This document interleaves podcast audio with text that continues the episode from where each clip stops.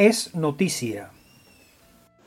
El pasado viernes 4 de agosto, los candidatos y candidatas a la elección primaria prevista para el próximo mes de octubre firmaron el programa mínimo de gobierno. Este documento contiene los lineamientos básicos del programa de gobierno que deberá presentar a los venezolanos la persona que resulte electa como candidato de los sectores democráticos para el proceso de elecciones presidenciales previsto para el año 2024.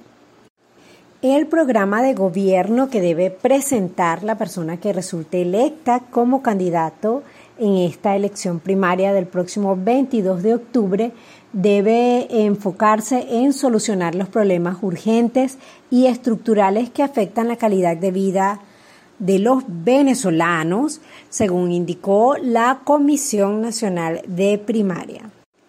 Las medidas urgentes que deben incorporarse en este programa de gobierno deben estar dirigidas a atender y aliviar la emergencia humanitaria compleja, estabilizar la economía nacional, y las reformas estructurales deberán estar basadas en el reconocimiento de la diversidad de intereses en una sociedad pluralista, el respeto del Estado de Derecho, el respeto a la Constitución Nacional y la primacía de los derechos humanos. Durante el acto celebrado el viernes 4 de agosto, los candidatos a la elección primaria también suscribieron el acta de compromiso, que es un documento en el que se comprometen a respetar los reglamentos de la elección primaria, las decisiones de la Comisión Nacional de Primaria y los resultados que se obtengan en la elección primaria. En este documento también se comprometen a apoyar a quien resulte ganador del proceso y a no postularse de manera independiente a las elecciones presidenciales del año 2024. El pasado 4 de agosto, la Sala Constitucional del Tribunal Supremo de Justicia, a través de una sentencia, aplicó una medida de intervención a la organización civil Cruz Roja Venezolana, designando al expresidente de la Central Empresarial Fede Cámara Ricardo Cusano como presidente de la Junta de Reestructuración. Esta medida, tomada a través de una sentencia del Tribunal Supremo de Justicia, generó gran preocupación en la sociedad civil venezolana. Diversas organizaciones defensoras de derechos humanos expresaron su preocupación por la forma en que se ejecutó la medida que violenta el derecho a la libre asociación establecido en el artículo 52 de la Constitución de la República de Venezuela. De igual forma, se ha generado mucha incertidumbre sobre el impacto que tendrá esta decisión en la labor humanitaria que realiza en el país la Cruz Roja venezolana.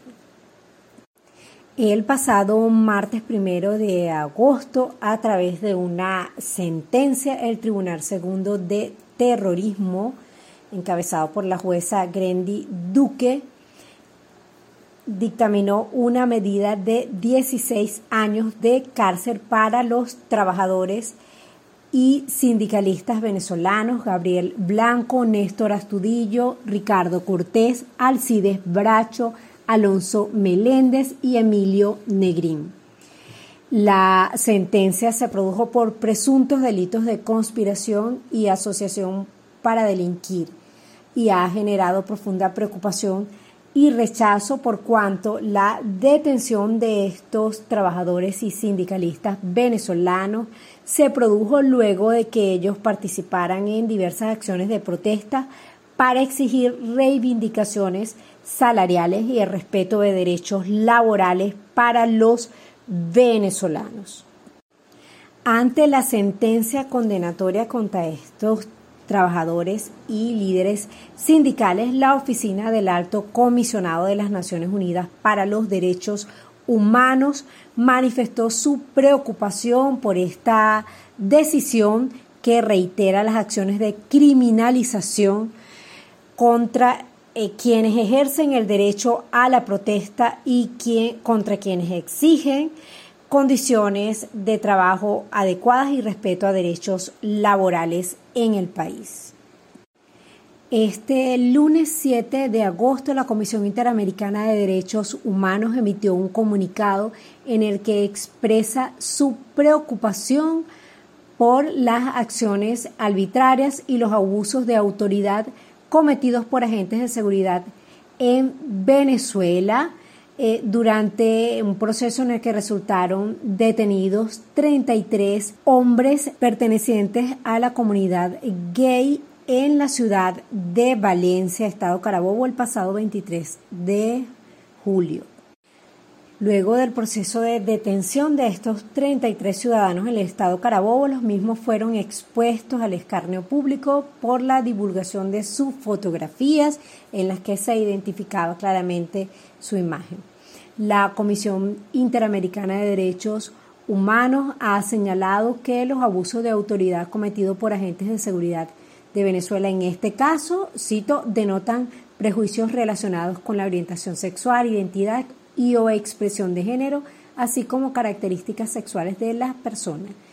La Comisión Interamericana de Derechos Humanos urge al Estado venezolano abstenerse de criminalizar a personas de la comunidad LGBTI. Amigos, vamos a una pausa y al regreso volvemos con más de venezolanos siempre, voz y señal de los venezolanos en el mundo. Camino a la primaria, reporte semanal, 8 de agosto de 2023. Le damos la bienvenida a Ismael Pérez Vigil, quien es miembro de la Comisión Nacional de Primaria y coordinador de la Comisión de Apoyo al Voto en el Exterior, quien nos contará sobre los últimos avances en los preparativos para el proceso de la elección primaria prevista para el próximo mes de octubre. Bienvenido, Ismael. Hola Luisa, buenas tardes. El evento a destacar en la semana que concluyó el 6 de agosto es sin duda alguna uno de los eventos más importantes que se han producido en este recorrido del pueblo venezolano hacia la escogencia de un candidato democrático unitario para la elección presidencial de 2024. Me refiero a la firma en acto público y por todos los candidatos del documento llamado Principios Comunes del Programa Mínimo de Gobierno de Cambio, Unidad y Reconstrucción Nacional, mejor conocido como Programa Mínimo de Gobierno más allá de la importancia y el contenido del propio documento, lo verdaderamente importante fue la firma en sí misma.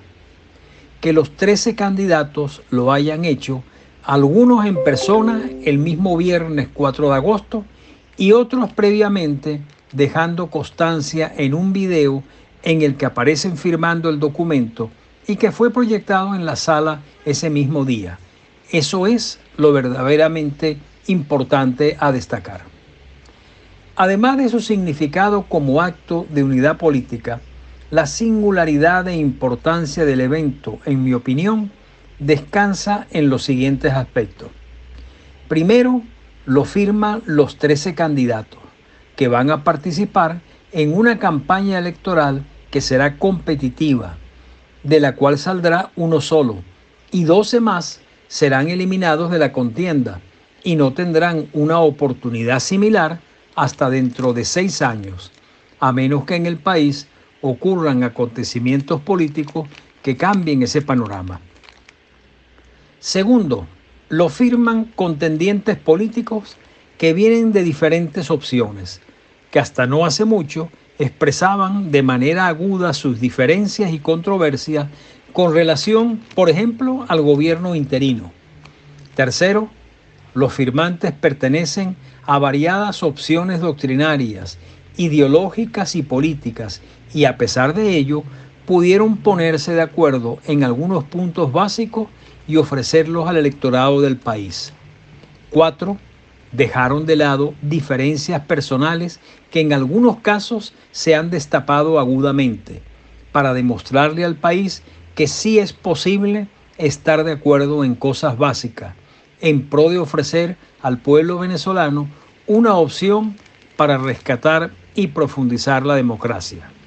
Esos y muchos más son los aspectos que destacan la importancia del acto sencillo, corto, sobrio pero significativo, sin discursos ampulosos ni consignas de ningún tipo. Se trata de un documento breve que en dos páginas se resumen conceptos fundamentales.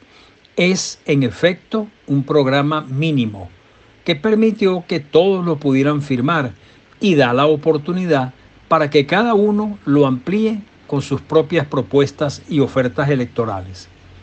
En resumen, en el documento los candidatos se comprometen a conformar un gobierno de cambio, unidad y reconstrucción nacional que permita avanzar hacia una reconciliación nacional en libertad. Resaltan el carácter unitario de la contienda y definen las líneas fundamentales de ese cambio que proponen, que va más allá de la toma del poder en sí mismo y se comprometen a conformar un gobierno democrático, pluralista de unidad nacional, cuya medida más urgente es la atención a la emergencia humanitaria compleja y la estabilización de la economía. Invito a todos a visitar las páginas y redes sociales de la Comisión Nacional de Primaria para leer dicho documento y contribuir a difundirlo.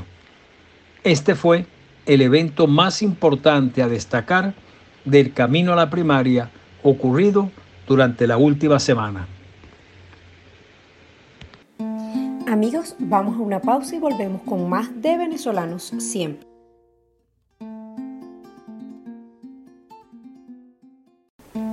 Venezolanos activos. Apreciados amigos de venezolanos siempre, hoy en nuestra sección Venezolanos activos tenemos el gusto de conversar con Mirlady Uzcategui.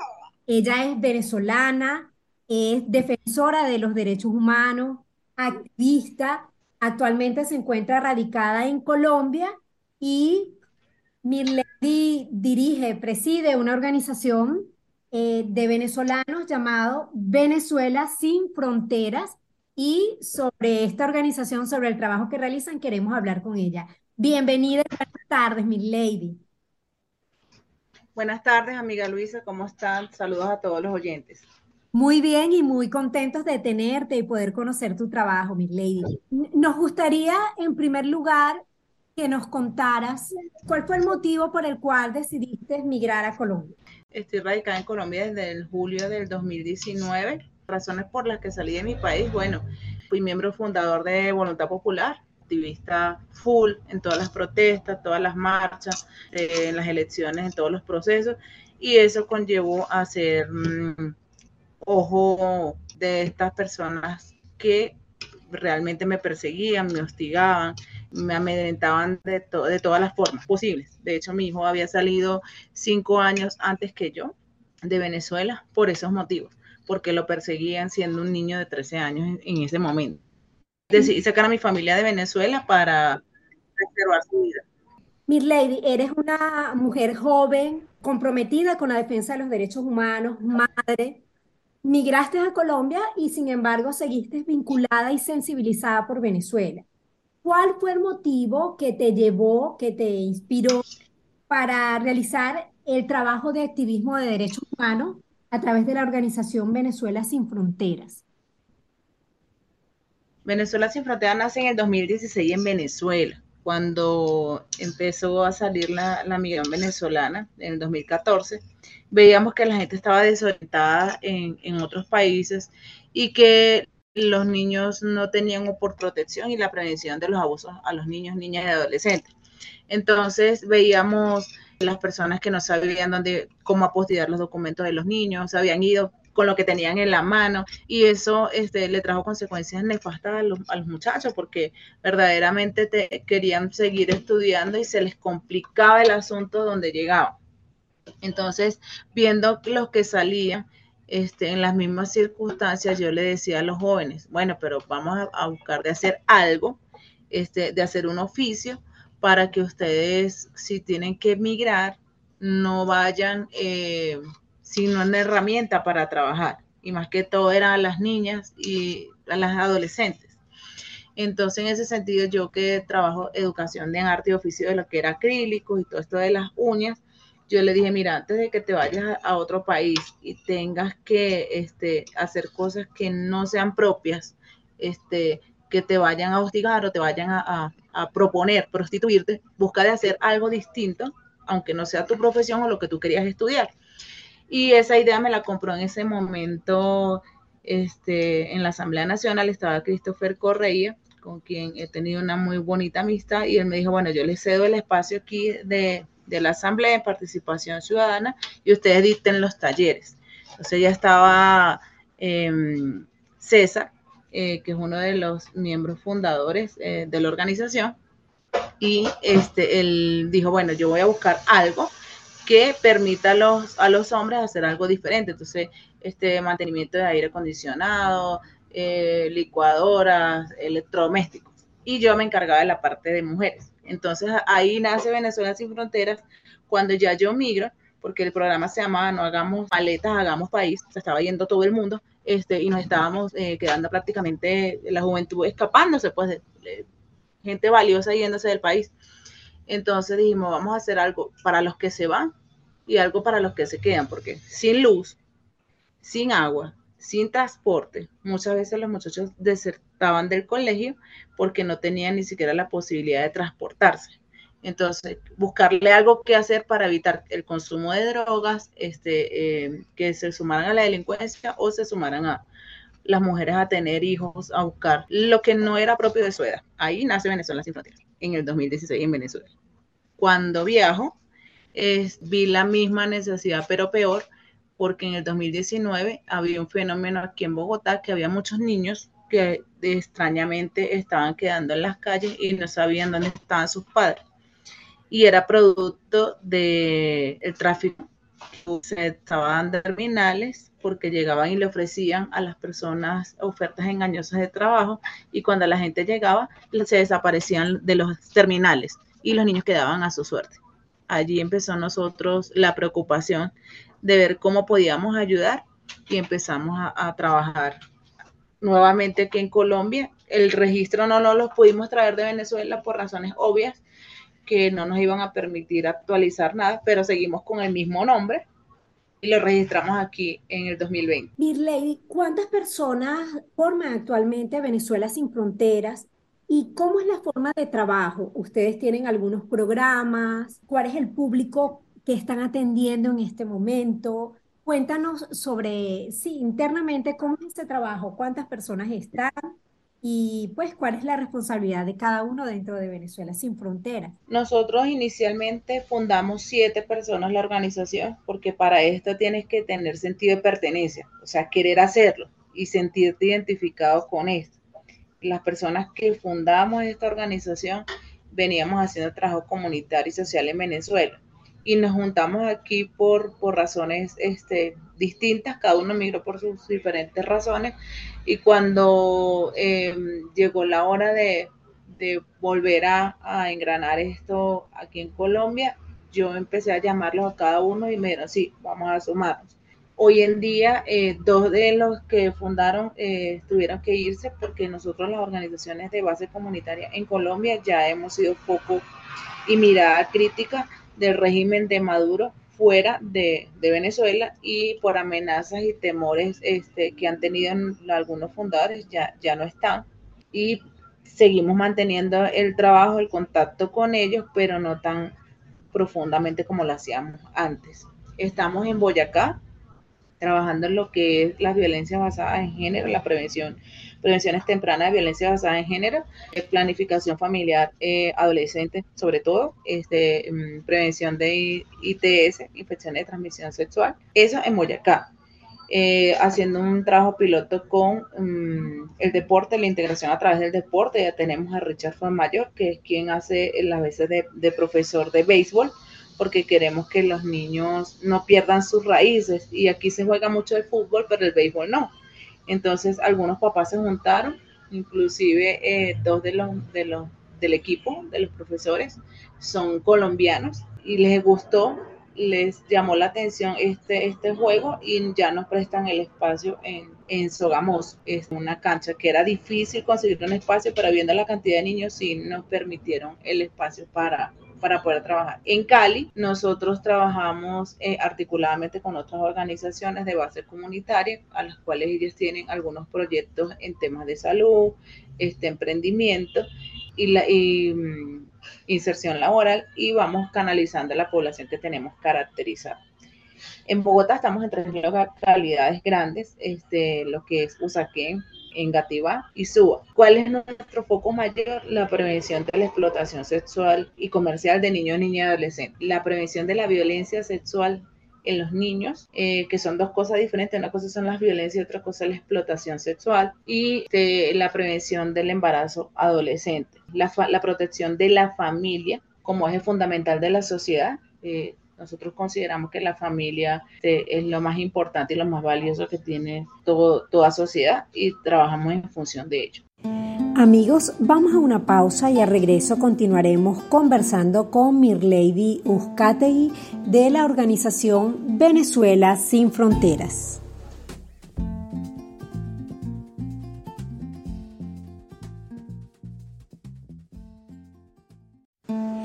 Estamos de regreso en Venezolanos siempre y continuamos conversando con Mirlady Uzcategui, venezolana que vive actualmente en Colombia y es integrante fundadora de la organización Venezuela Sin Fronteras.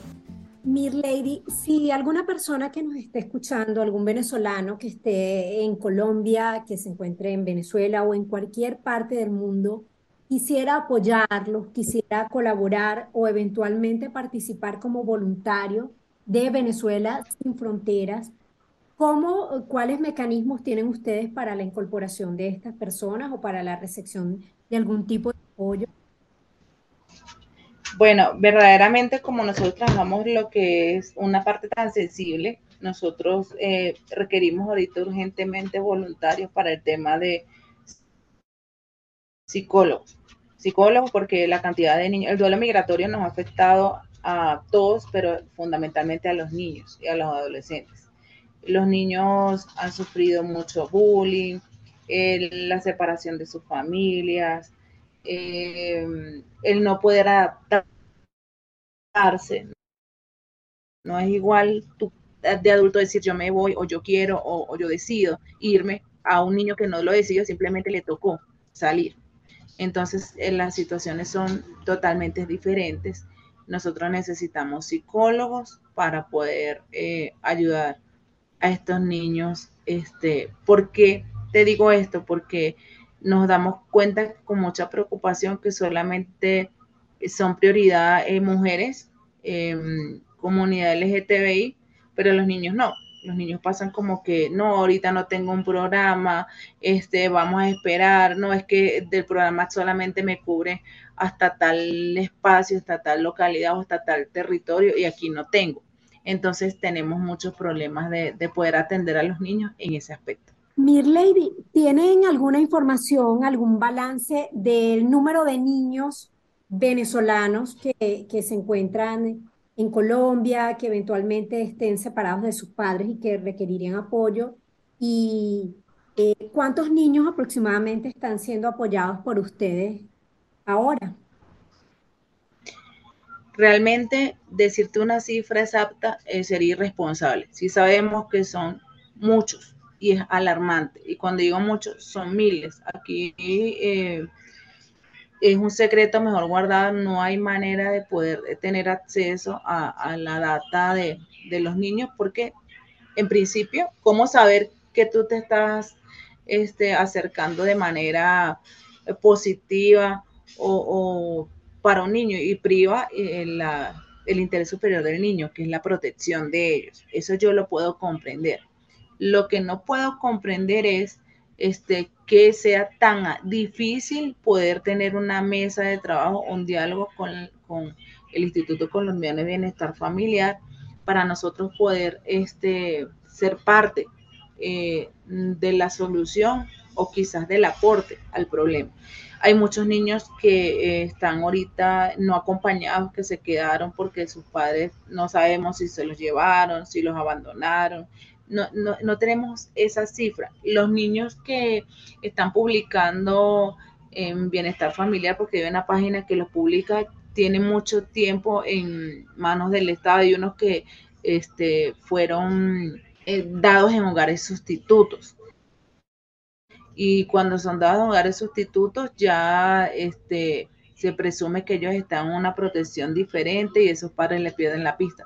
Pero nosotros siempre decimos que ellos tienen familia, tienen una abuela, tienen un tío, tienen a alguien y no estamos de acuerdo en que sea tan hermético esto porque eh, nosotros sabemos que nuestro, nuestro sentir como venezolano es que así sea debajo de, de la mamá, como los pollitos, los niños están siempre con familia. Y nos parece este, muy difícil que se nos niegue la posibilidad de, poder acercarnos este, y saber exactamente qué es lo que está pasando con estos niños. Lady, ¿cuáles son las áreas en las que han logrado, en las que han podido apoyar a niños ¿Y cómo ha sido la receptividad? ¿Cómo ha sido el impacto que ha tenido en estos niños ese apoyo que han recibido de parte de ustedes a través de Venezuela sin Fronteras? Nosotros trabajamos articuladamente con algunas organizaciones de base comunitaria y eh, hemos atendido niños redireccionados, no atendido directamente, redireccionados niños, este, más de 700 niños para eh, aquí en Bogotá para el tema de, nutrición. Hemos tenido em, cercanía con algunos padres para el tema del emprendimiento. Hemos redireccionado más de 200 emprendimientos, emprendedores, mujeres y hombres, para que puedan tener una calidad de vida distinta. Este, hemos eh, planificado más de 600 eh, mujeres en lo que fue de diciembre a enero este, más de 600 mujeres y entre ellas eran 170 niñas adolescentes, mayores de 14 años. Este, y verdaderamente nos quedamos cortos porque nosotros no tenemos, em, este, ¿cómo se llama? Ningún tipo de proyecto, eh, ningún tipo de ingreso económico, pero más sin embargo nosotros no, no nos quedamos en, que no tenemos, sino que tenemos que buscar la manera de, apoyar, no solamente quedarnos en la que no, entonces vamos a buscar quién sí lo tiene, vamos a buscar quién nos apoya, vamos a buscar cómo lo hacemos, pero de que lo hacemos, lo hacemos. Amigos de venezolanos, siempre estamos conversando con mi lady Ucategui, ella forma parte de la organización Venezuela sin Fronteras, desde Colombia está trabajando activamente en favor de los derechos humanos de niños, niñas, adolescentes. Lady, nos gustaría que no compartieras los datos de contacto, tus datos de contacto y los datos de contacto de Venezuela sin frontera, para que todos los venezolanos las personas que nos están escuchando en Venezuela, en Colombia y en otras partes del mundo puedan eh, seguirlos, conocer el trabajo que ustedes hacen, eventualmente eh, apoyarlos. Nuestro correo electrónico es bensinfron.com. Nosotros requerimos de verdad si nos quieren apoyar, psicólogos. Necesitamos psicólogos, especialistas, eh, gente que quiera aportar, que sea abogado binacional, que nos quiera acompañar en todos estos procesos, para acompañar a aquellos padres que han tenido problemas con el Instituto Colombiano de Bienestar Familiar, o sea, queremos verdaderamente que eh, existe un acompañamiento directo desde nosotros, pero no tenemos las fuentes económicas para hacer. Más sin embargo, nosotros eh, no nos paramos ante ello, seguimos redireccionando con las organizaciones que sí lo tienen, porque la idea es apoyar, apoyar eh, desde el, poquito que tú puedas. Y nosotros estamos seguros que, todo puede ser posible si nos sumamos. ¿Qué nos preocupa? El, silencio de, de los de quienes nos representan o quienes dicen representarnos. Este problema de la infancia nosotros lo hemos dicho en cualquier cantidad de espacios, con cualquier cantidad de personas y ninguno se ha abocado al tema. O sea, yo digo que como que los niños no votan, entonces los niños no cuentan. Entonces, verdaderamente nos preocupa, es el silencio. No del régimen, porque nosotros sabemos que estamos aquí gracias a ellos, porque si el país estuviera bien, nosotros no estuviéramos fuera de nuestra tierra. Pero nos preocupa el hecho de que quienes eh, están fuera del país, que tienen alguna voz un poquito más visible, este, siendo políticos, teniendo otras cosas, no, no, les, no les interese, no tengan ningún tipo de cercanía y sensibilidad ante este problema.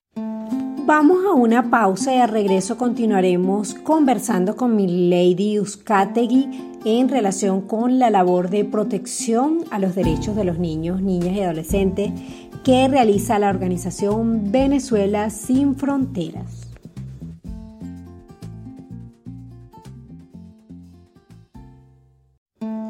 Estamos de regreso en Venezolanos siempre y continuamos conversando con Mirlady Uzcategui.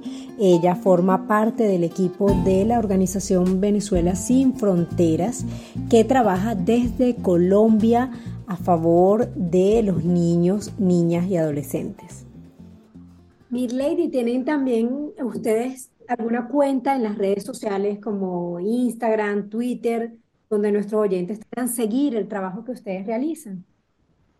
Tal cual como está, eh, como te escribí el correo a Benzinfron, así estamos en Instagram y en Facebook, es ONG Venezuela Sin Fronteras.